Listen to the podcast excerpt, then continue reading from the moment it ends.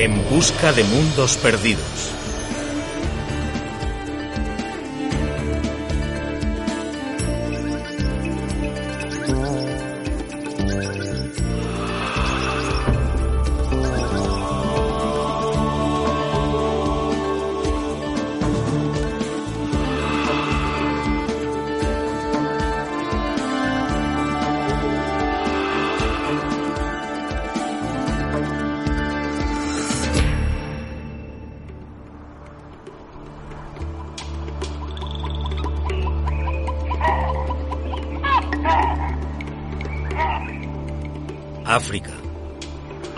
Madre.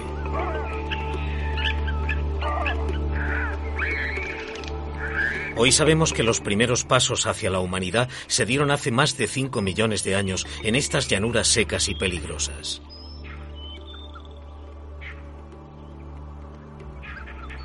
Pero hace 70 años, cuando las cavernas amenazadoras del sur de África entregaron el primer cráneo diminuto, se inició una de las mayores controversias en la ciencia del siglo XX. Ese fósil engendraría luchas y desilusiones, triunfos y fraudes indiscutibles. Y su descubridor fue Raymond Dart.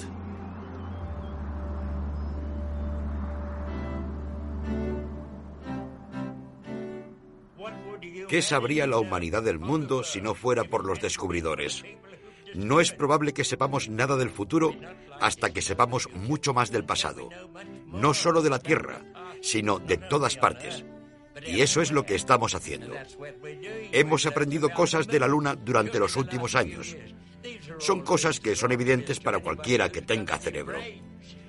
Pero la mayoría de la gente disfruta sin usar su cerebro, mientras pueda llenarse el estómago. ¿Tengo razón o no? El descubrimiento de Raymond Dart, buscando el eslabón perdido, fue el disparo inicial de la Guerra de los Cráneos, un importante reto para el conocimiento científico de su época.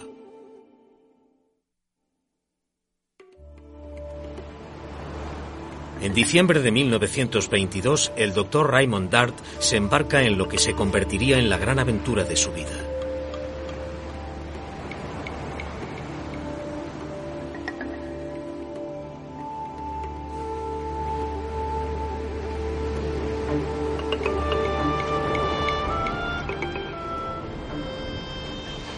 Un viaje de dos semanas lo lleva a Sudáfrica.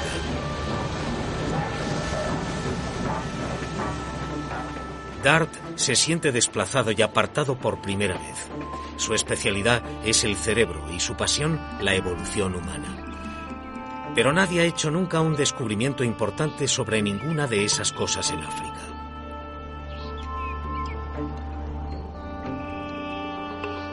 Pero eso cambiará pronto gracias a la inteligencia de Raymond Dart.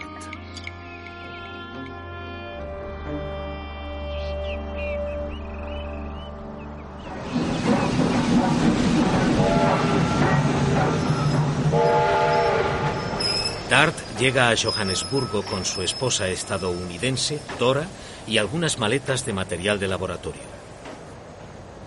Odiaba la idea de apartarme de lo que entonces era el Centro Mundial de la Medicina, con los grandes nombres de la profesión, para ocuparme del Departamento de Anatomía de la Universidad de Johannesburgo.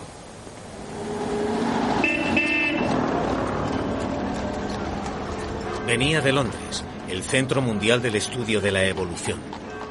En la época que siguió a la Primera Guerra Mundial, los científicos más prometedores del Imperio Británico habían acudido en masa a la ciudad, entre ellos el joven anatomista australiano Raymond Dart. En la universidad conoció y trabajó con grandes figuras de la antropología, el doctor Grafton Elliot Smith y Sir Arthur Keith.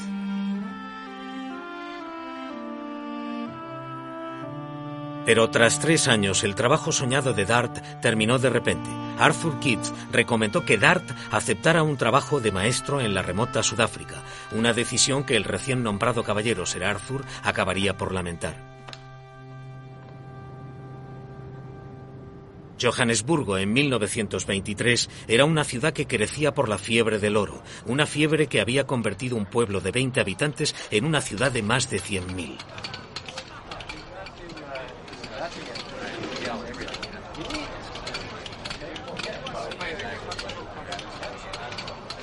Era un lugar para aventureros donde la riqueza se contaba por gramos, no por dólares.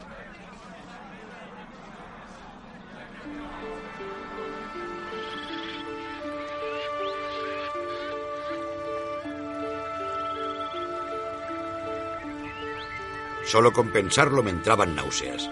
No tenía el más mínimo interés en dar clases en ningún sitio, menos aún en una ciudad recién fundada, completamente desconocida, tan lejos como era posible de las bibliotecas y la literatura, y desprovisto de cualquier otra comodidad de las que yo deseaba.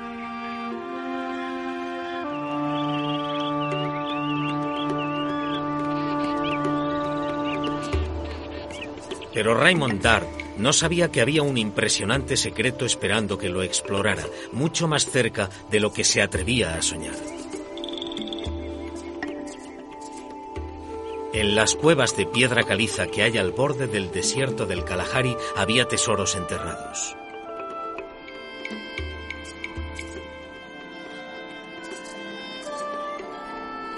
Huesos que le llevarían a través de las épocas en el enigma del origen humano.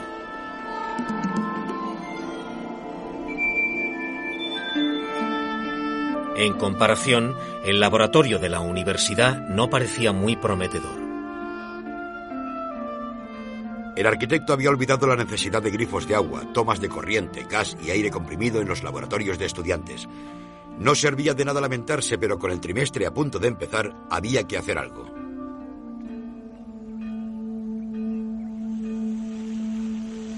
Como tenía pocos materiales de enseñanza a su disposición, pidió a sus alumnos que trajeran cualquier hueso viejo que encontraran. En 1924, la alumna de Dart, Josephine Salmond, trajo el cráneo de un mandril extinguido que había encontrado como pisapapeles. Cuando Dart le preguntó de dónde había salido, le dijeron la cantera de Town.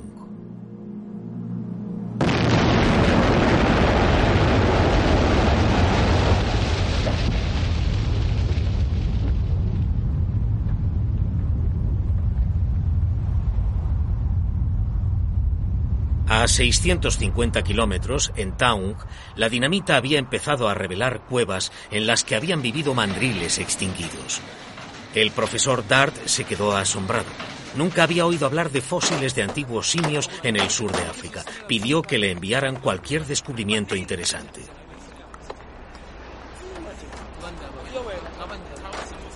La mañana del 28 de noviembre de 1924 le llegaron dos cajas de Taung. Dart estaba a punto de ser el anfitrión de la boda de un colega.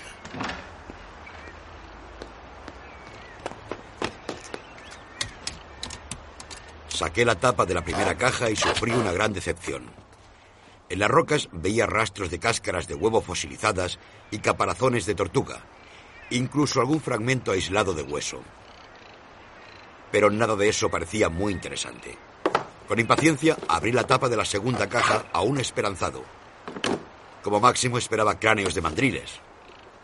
No imaginaba que de esa caja saldría una cara que miraría al mundo tras un sueño de casi un millón de años.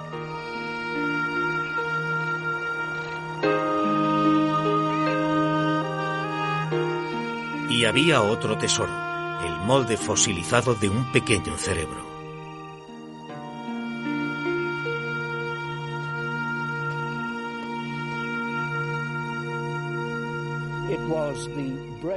Fue el molde del cerebro lo que le llamó la atención.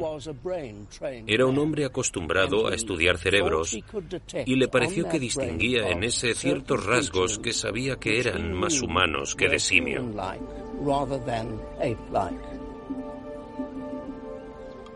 En 1924 este era un concepto increíble. La mayoría de los científicos dudaban que África hubiese jugado algún papel en la evolución humana. Pero había una excepción, Charles Darwin.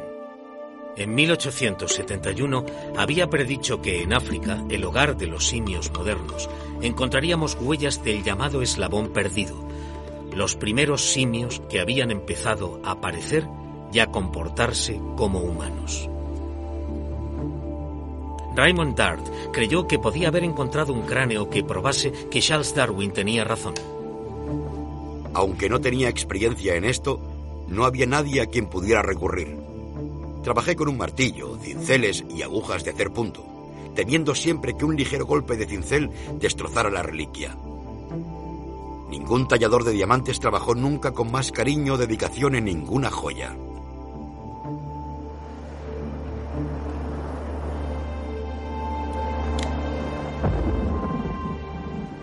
Mi emoción crecía cuanto más me convencía de que allí encontraría toda la cara. Por la noche estaba en un estado febril, pensando en simios que vivían en cuevas, impaciente porque llegara el día.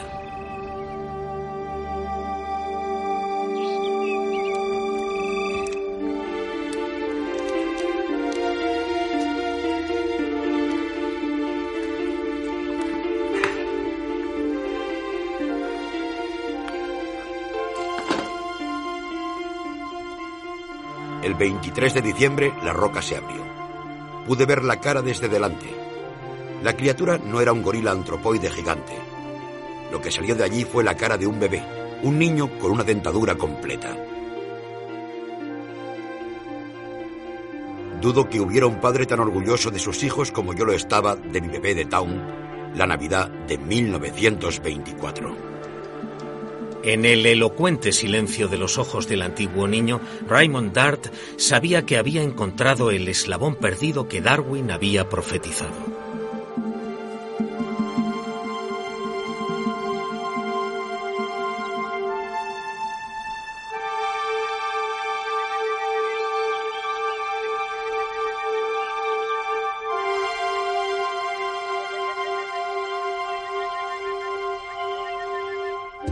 Ese oscuro y distante pasado, antes de que el hombre apareciese en la Tierra, Sudáfrica estaba poblada por una raza de seres que eran muy superiores en inteligencia a los chimpancés y gorilas modernos. Estos seres superiores estaban más erectos, se erguían sobre sus pies para caminar y eran más expertos en el uso de las manos. Una criatura, ni un ser humano, ni un simio, sino una criatura intermedia entre los dos.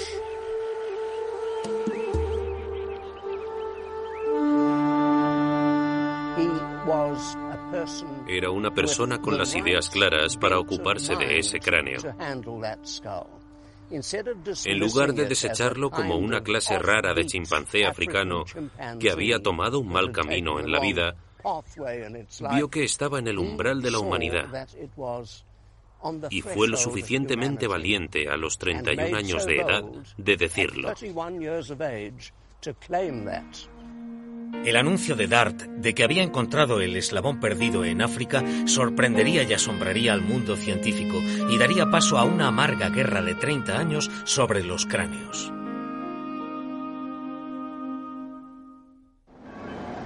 Londres, 1925. En un descarado movimiento de confianza en sí mismo, el joven Raymond Dart envió un artículo sobre el cráneo de Taung al periódico Nature, describiendo el fósil sudafricano que creía que era el eslabón perdido en la evolución humana. Al principio, la reacción ante el descubrimiento de Dart fue bastante positiva. Incluso desde Inglaterra, en la persona de Sir Arthur Keith, el antropólogo más eminente de su época. Pero apenas una semana después, el impacto causado por el cráneo desapareció. En una confrontación abrupta dirigida por Keith, los británicos rechazaron a Town.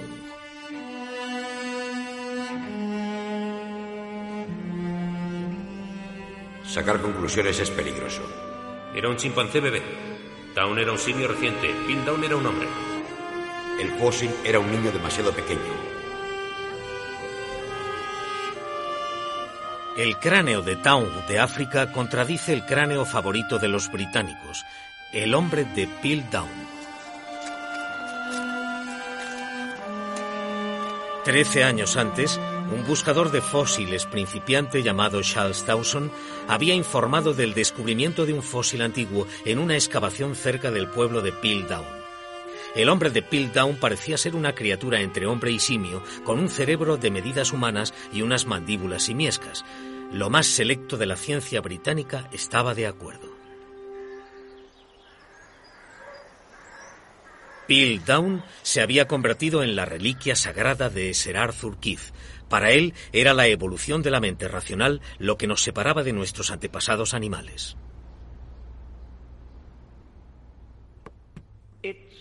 La gente de esa época suponía que nuestro antepasado más lejano se había vuelto humano en el cerebro y en el tamaño del cerebro, antes de humanizarse en los dientes y la postura.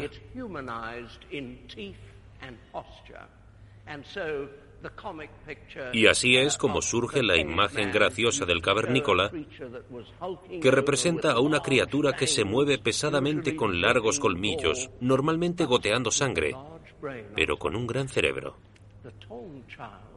El niño de Town tenía un pequeño cerebro, pero dientes humanos y postura humana. Era totalmente opuesto a la imagen que existía en la mente de la gente antes de 1925.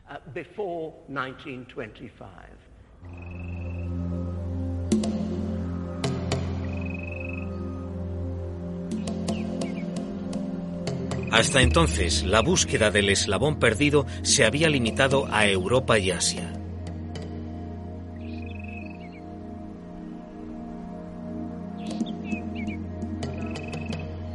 Y algunos encontraban más fácil imaginar a la raza blanca evolucionando a partir de los asiáticos que de los africanos negros.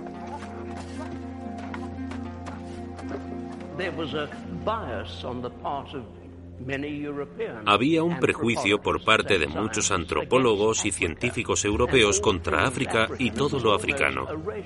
Era casi un prejuicio racial contra el continente africano. El cráneo de Town había desafiado todo aquello en lo que el sistema británico creía sobre la evolución humana.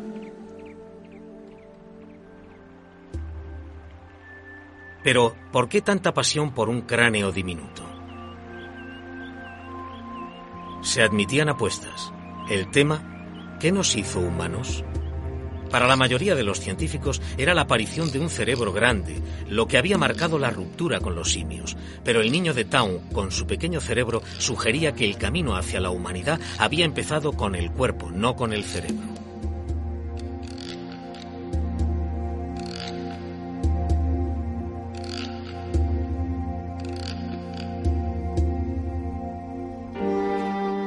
Raymond Dart se encontró atrapado, solo, en medio de uno de los debates más apasionados de su época. ¿Quiénes somos y de dónde venimos?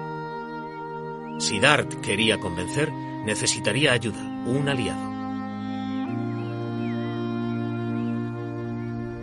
Encontró uno en Sudáfrica, el doctor Robert Broom, contemporáneo de Sir Arthur Keith, un compañero de la Royal Society de Londres. Broom, un experto, ya había esposado una rama del árbol de la evolución encontrando los ancestros reptiles de los mamíferos.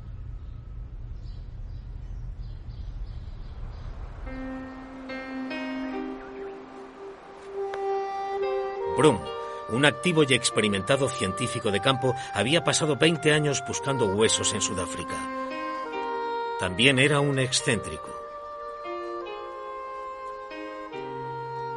Hacía cualquier cosa por proteger sus amados fósiles.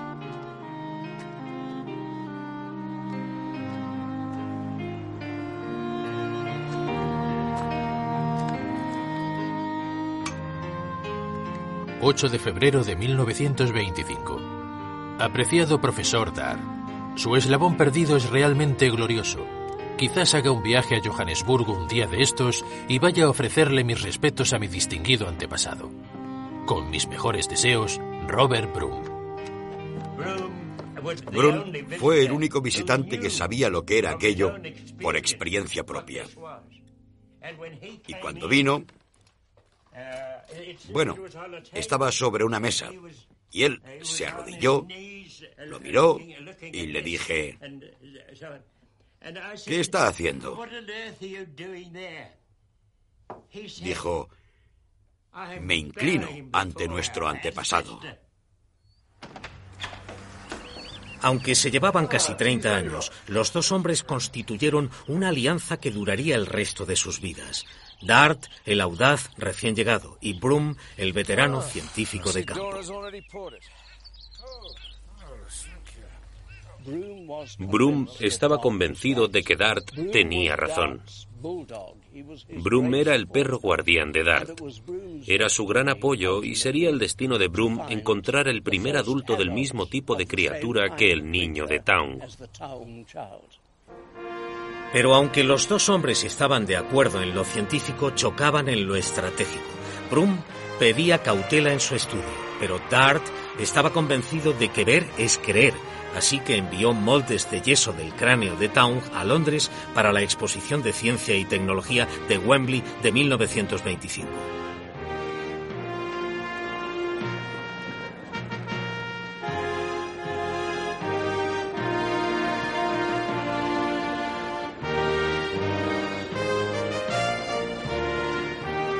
En Wembley, Sir Arthur Keith el más famoso antropólogo del mundo de habla inglesa, se vio obligado a hacer cola para ver la reconstrucción de Dart.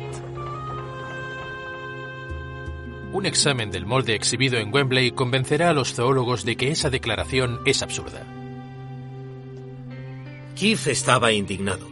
Para él era impensable que un animal de cerebro pequeño pudiera ser nuestro antepasado. Declaró que el descubrimiento de Dart era un simple chimpancé la denuncia de Keith fue directa. Taung era un simio y Dart un idiota. La prensa se ocupó del tema.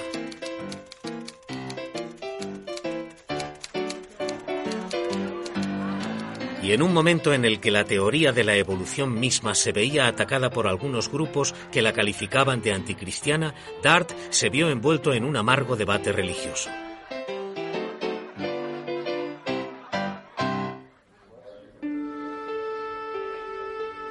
En Estados Unidos, un maestro de Tennessee llamado Scopes fue llevado a juicio por enseñar la evolución. El profesor fue condenado. Y la idea de un origen simiesco desapareció de miles de clases estadounidenses. Para los científicos, en la década de 1920 no había duda sobre el origen común de simios y humanos. Lo que la ciencia buscaba era el mecanismo de evolución, el eslabón perdido entre los antiguos simios y el hombre. En Sudáfrica, Raymond Dart sabía que había sostenido el eslabón perdido en sus propias manos.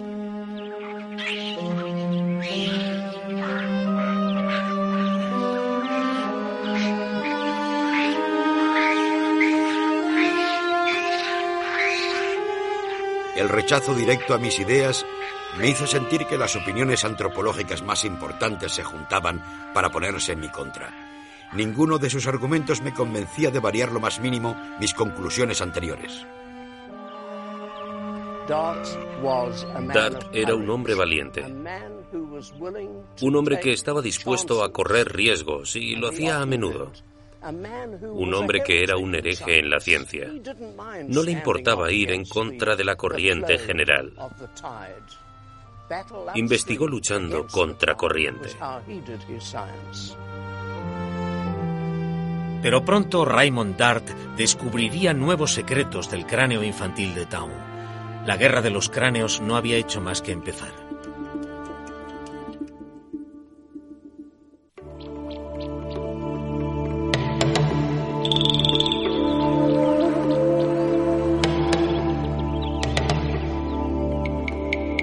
Finales de los años 20, la revolucionaria teoría de Raymond Dart que señalaba a África como la cuna prehistórica de la raza humana se había rechazado como una cosa absurda.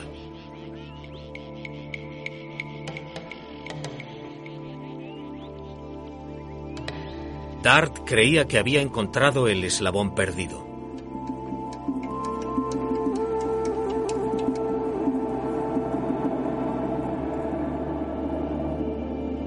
Durante el día, Dart estaba ocupado como nuevo decano de la Universidad de Medicina, pero por la noche trabajaba para limpiar la superficie de los antiguos dientes del niño de Dart.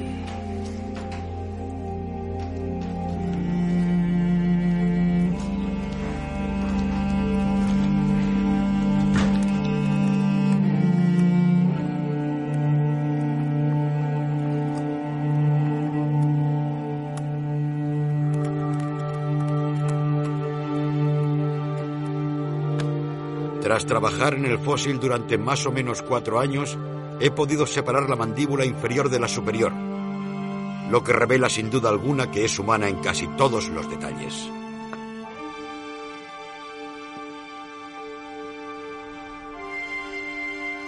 Era la boca de un carnívoro, y en ella Raymond Dart no vio solo un fósil, sino un mundo perdido recuperado. Nunca habíamos conocido a un simio que viviera en un acantilado o unas rocas junto al desierto.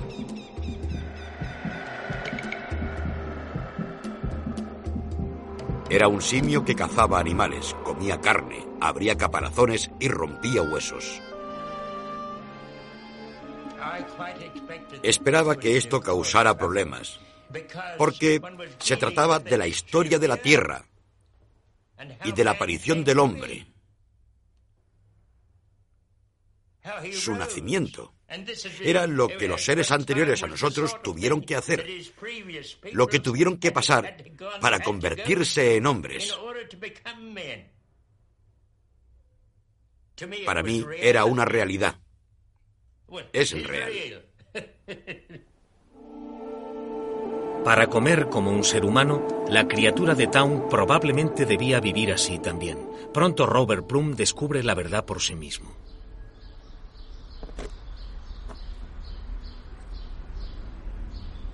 Cuando Dar sacó la mandíbula inferior, vimos que los dientes de leche del pequeño simio eran exactamente iguales que los de los niños humanos y que no se parecían en nada a los de los chimpancés o los gorilas. Dart estaba preparado para enfrentarse al mundo. En 1931, Dart viajó a Londres armado con el cráneo para hablar en una importantísima reunión en la Sociedad Zoológica.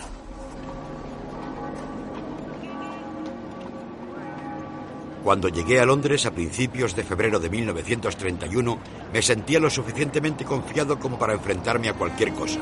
Aquí, en mi hogar espiritual, estaba seguro de poder influir en mis colegas para que aceptaran que yo había tendido un puente entre el simio y el hombre. Pero a Dart le quita protagonismo la espectacular noticia de un nuevo eslabón perdido encontrado en Asia, el hombre de Pekín. Por un cruel capricho del destino, el primero en hablar es Grafton Elliot Smith, que había sido jefe y mentor de Dart. La impresionante presentación de Elliot Smith celebra el descubrimiento del hombre de Pekín en China. El hombre de Pekín parece encajar exactamente con la reliquia de cerebro grande de Inglaterra, Piltdown. El grosor excepcional de su cráneo y la similitud de su arquitectura con la del hombre de Piltdown son rasgos inesperados que permiten confirmar con seguridad la relación entre los primeros hombres de China e Inglaterra. Una vez más, un cráneo con el cerebro grande había eclipsado a Raymond Dart y su eslabón perdido africano.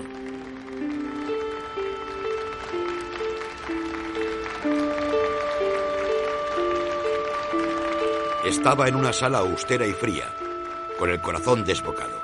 Me di cuenta de que mi exposición era un anticlímax había una triste diferencia entre mi torpe discurso y la hábil presentación de Elliot Smith. Solo pude quedarme ahí de pie con ese diminuto cráneo en la mano, diciéndole al público lo que yo veía cuando lo miraba. El rechazo por el cráneo de Town fue total.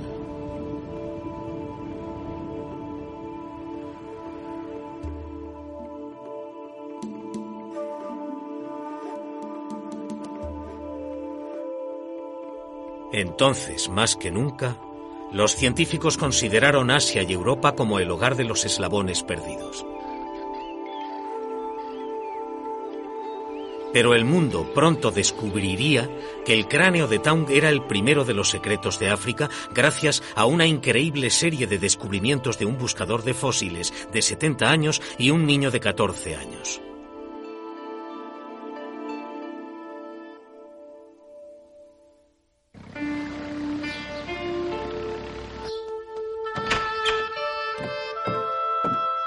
Doctor Robert Broom trabajaba entonces en el Museo Transvaal de Pretoria. Aunque tenía más de 70 años, decidió pasar a la línea de fuego de la Guerra de los Cráneos.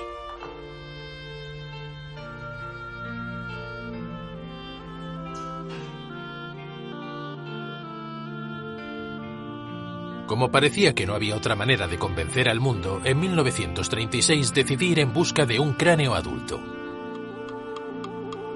Brum necesitaba un fósil adulto porque muchos científicos creían que el niño de Taung era demasiado joven para ser concluyente. Todo el mundo sabe que las características de una especie aparecen realmente tras la pubertad. ¿Podía saberse a partir de un niño de tan tierna edad el tipo de adulto en el que se iba a convertir? Así que pedían un adulto antes de empezar a estudiar el asunto.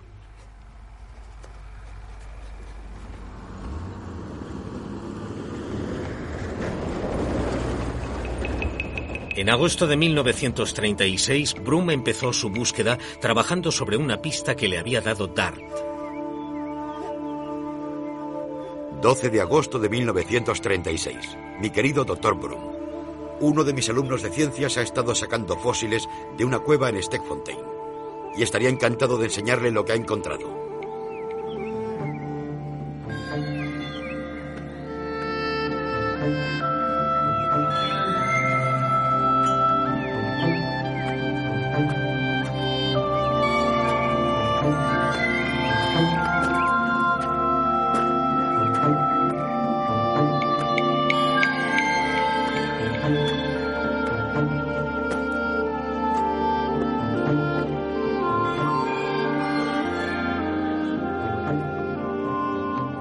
Creía que el destino le guiaría hacia un gran descubrimiento. Encontró el cráneo de un antiguo mandril igual al primero que se había encontrado en Taung a 650 kilómetros.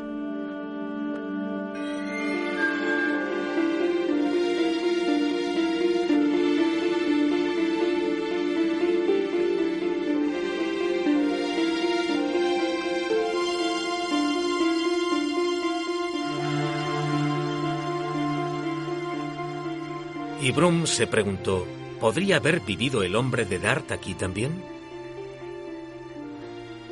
Brum descubrió que tenía un aliado en el director de la cantera, George Barlow, que también había estado recogiendo fósiles, no para estudiarlos, sino para vendérselos a los turistas.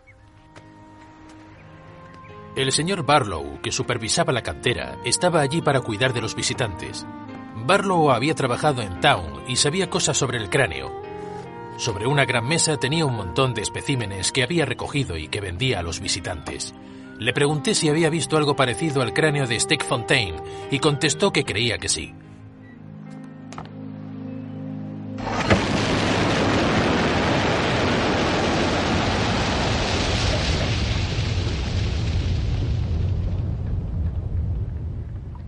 Al lunes siguiente, el 17 de agosto de 1936, volví a Steckfontein y cuando vi a Barlow me entregó un precioso molde de un cerebro y me preguntó, ¿es esto lo que busca? Le contesté, sí, esto es lo que busco. Era el molde de un cerebro de homínido y estaba en perfecto estado.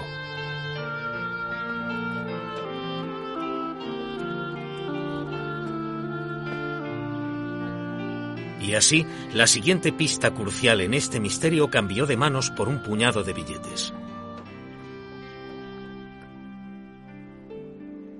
Durante los dos días siguientes, ayudado por trabajadores de la cantera y el personal de su museo, Brum buscó más fragmentos entre las rocas. Nuevamente el destino guió su mano. Encontró un cráneo parcial con cuatro dientes claramente humanos.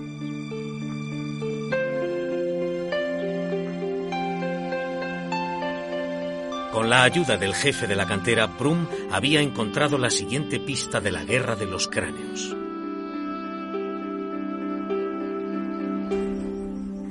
Brum volvió a Pretoria con el fósil que bautizó como señorita Steckfontein. Le escribió al único hombre que sabía que compartiría su entusiasmo.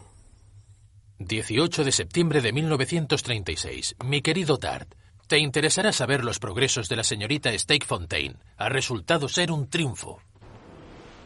Los dos aliados se encontraban todas las semanas cuando Brum daba clases en el departamento de Dart, pero Dart estaba demasiado ocupado con sus tareas en la universidad para ayudar a Brum a analizar el cráneo de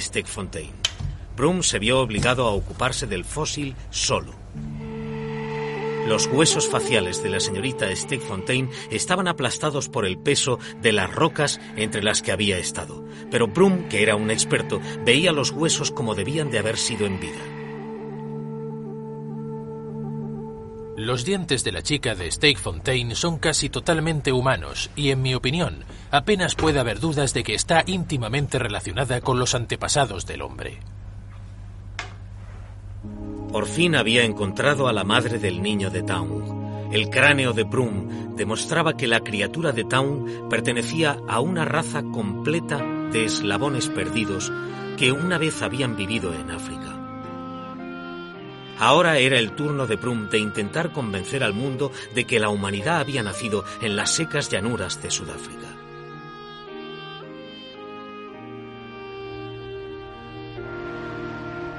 En 1937, Brum fue invitado a Estados Unidos para participar en una conferencia sobre los orígenes humanos.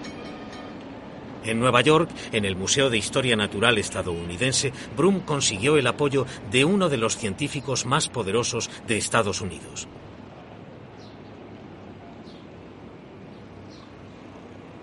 El doctor William King Gregory, un experto en dientes fósiles, decidió que el descubrimiento de Brum era lo suficientemente importante para desplazarse a Sudáfrica para verlo mejor. Pero en la conferencia Brum vio cómo la señorita Steakfontein pasaba a un segundo plano. Un fósil de gran cerebro de Palestina se llevó todos los honores. Una vez más, un cráneo similar al de Bill Down eclipsaba al cráneo de cerebro pequeño de África.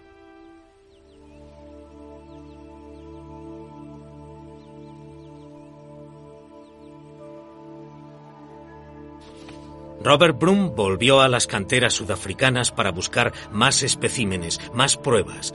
Su impresionante suerte le seguía acompañando.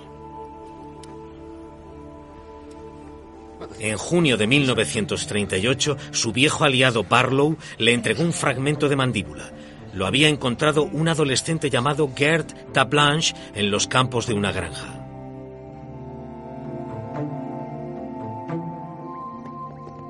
Pronto encontré a Gert y del bolsillo de sus pantalones sacó cuatro de los dientes más maravillosos que he visto en la historia del mundo. Se los compré enseguida. Tenía el molde y comprobé que dos de los dientes encajaban en él perfectamente.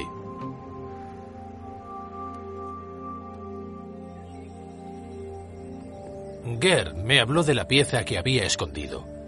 Me llevó a la colina y sacó de su escondite una preciosa mandíbula inferior con dos dientes.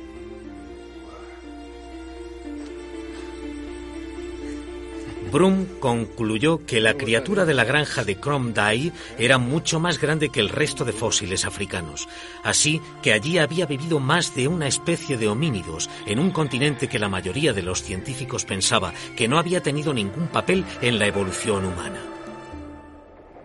Poco después de su importante descubrimiento, William King Gregory llegó desde Nueva York. Brum le enseñó las cuevas de Steakfontein y los campos de Cromdai. La autoridad estadounidense apoyó a Dart y a Brum con su reputación.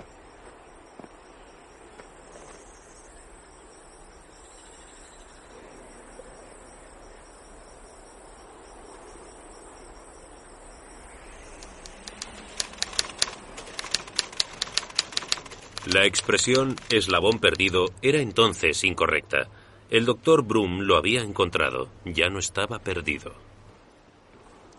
Ya había tres cráneos importantes en África que representaban a dos especies, pero el mundo todavía creía que los fósiles de grandes cerebros de Europa y Asia eran los modelos de la evolución. Y por encima de todos los demás se enarbolaba un cráneo como prueba de ello. El hombre de Piltdown, el eslabón perdido británico, aún era reverenciado y se vio honrado con un monumento que inauguró Sir Arthur Keith. Pero solo podía haber un verdadero eslabón perdido y se acercaba el momento de la verdad.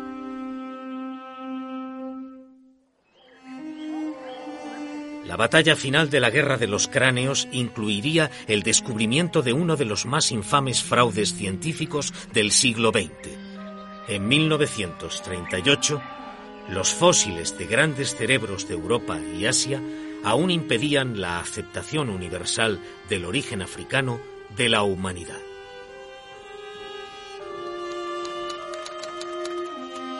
El fósil del simio molesta a los científicos. Estaban apoyados por un hombre extremadamente orgulloso y poderoso, Sir Arthur Keith, el gran defensor de Piltdown.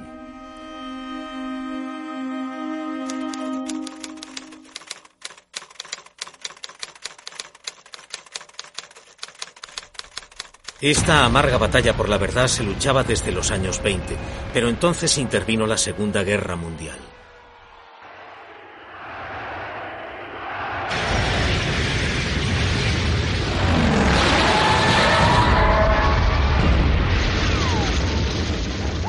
En Sudáfrica, cuando las tropas se movilizaron para unirse a las fuerzas aliadas, la extracción en las canteras se paralizó y el doctor Robert Brum utilizó esa pausa en tiempo de guerra para preparar su propia batalla científica. Brum, de 72 años, recopiló con gran detalle la historia completa de los eslabones perdidos de Sudáfrica que Dart había nombrado Australopithecus. Primero, el niño de Town, el cazador carnívoro erguido. Después, los descubrimientos del propio Brum, el progenitor del niño de Town, la señorita Steckfontein y la segunda raza de eslabones perdidos del tesoro del joven Gert Blanche. Todas esas criaturas tenían dientes humanos, cerebros pequeños y una postura erecta que probaban que habían empezado a vivir como humanos.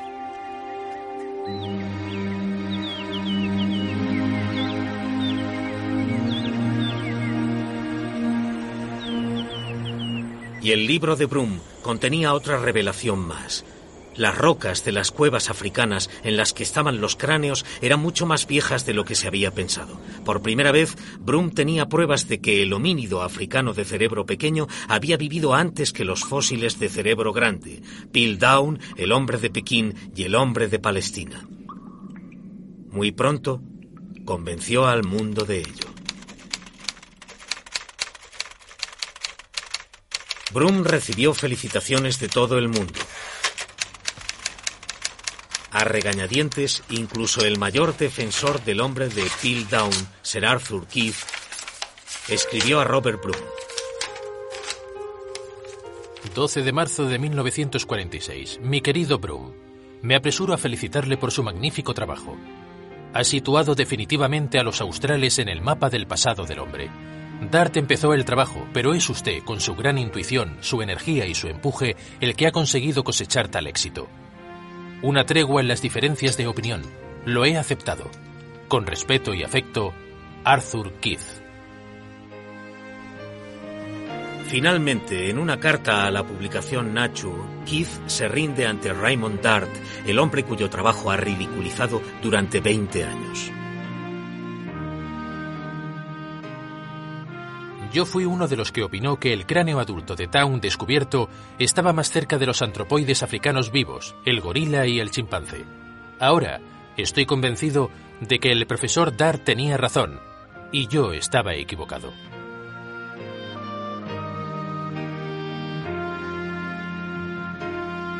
En 1946, Dart y Brum ya no eran marginados.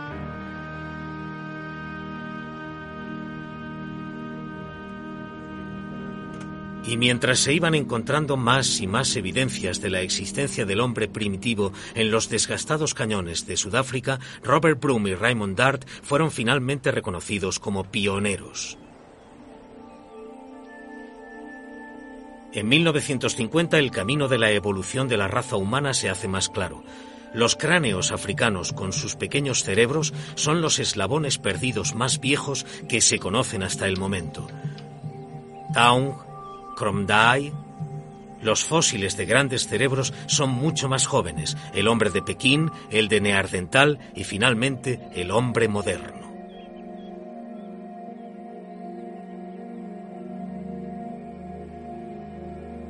Pero aún quedaba un misterio.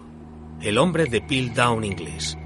El cráneo de cerebro grande con su mandíbula simiesca era diferente a cualquier otro fósil.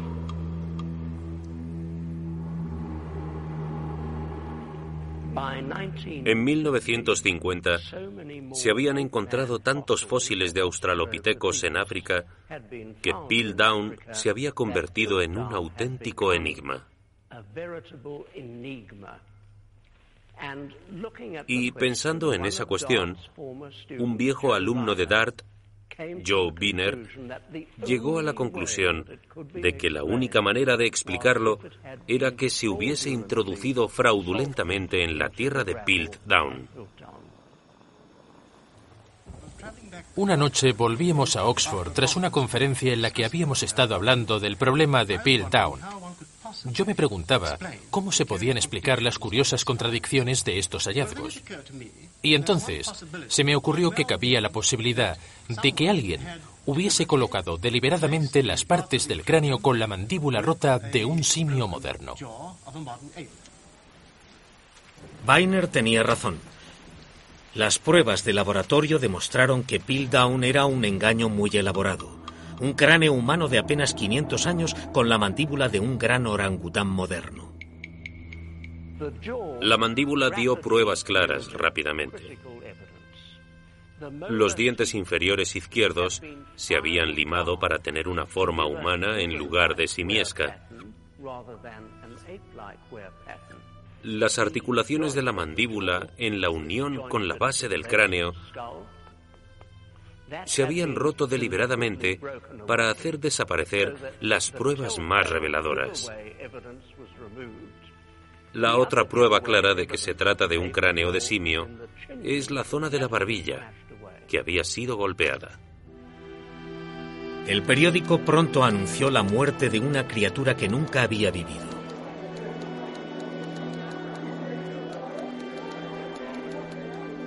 Un pecado contra la ciencia que duró más de 40 años. Pero, ¿quién lo había perpetrado? Las impresionantes noticias sobre la falsificación se convirtieron en un asunto mediático, un tema de discusión en la BBC en horario de máxima audiencia. Antes que nada, miren nuevamente la foto de Dawson. Aquí está. ¿Es la cara de un fanático que engañaría a sus colegas tan inteligentemente y durante tanto tiempo? ¿O es la cara de un principiante entusiasta engañado y presionado por algún malvado? Quizás lo sepamos con seguridad algún día, pero quizás no lo sepamos nunca. Y el fraude de Piltdown continuó fascinando a los científicos. La suspicacia persistió. ¿De dónde habría sacado Dawson una mandíbula de orangután? ¿Dónde habría conseguido un cráneo humano de 500 años de antigüedad? Los conocimientos y el acceso al material hicieron pensar que Dawson debía de tener un compañero de conspiración. Y 40 años más tarde, Después de 1953, Ian Langan de Australia, Frank Spencer de Nueva York, apoyados por mí mismo, descubrieron pruebas que sugerían que ese compañero no era otro que el gran antropólogo y anatomista británico Sir Arthur Keith. Si era culpable, Sir Arthur Keith fue responsable de dificultar egoístamente el entendimiento de la evolución humana durante casi medio siglo.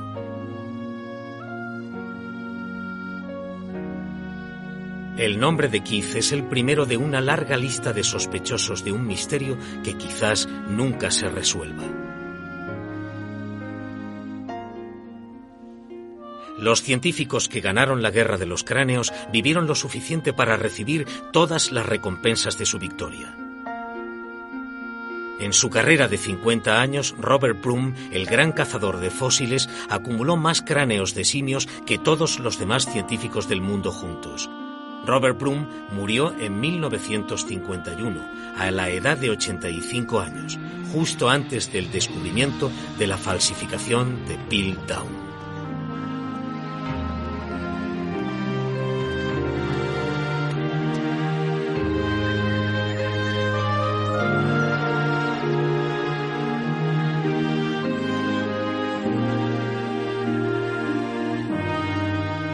Raymond Dart volvió muchas veces a las cuevas y las canteras de Sudáfrica y vivió más de 90 años. Es el gran hombre del eslabón perdido.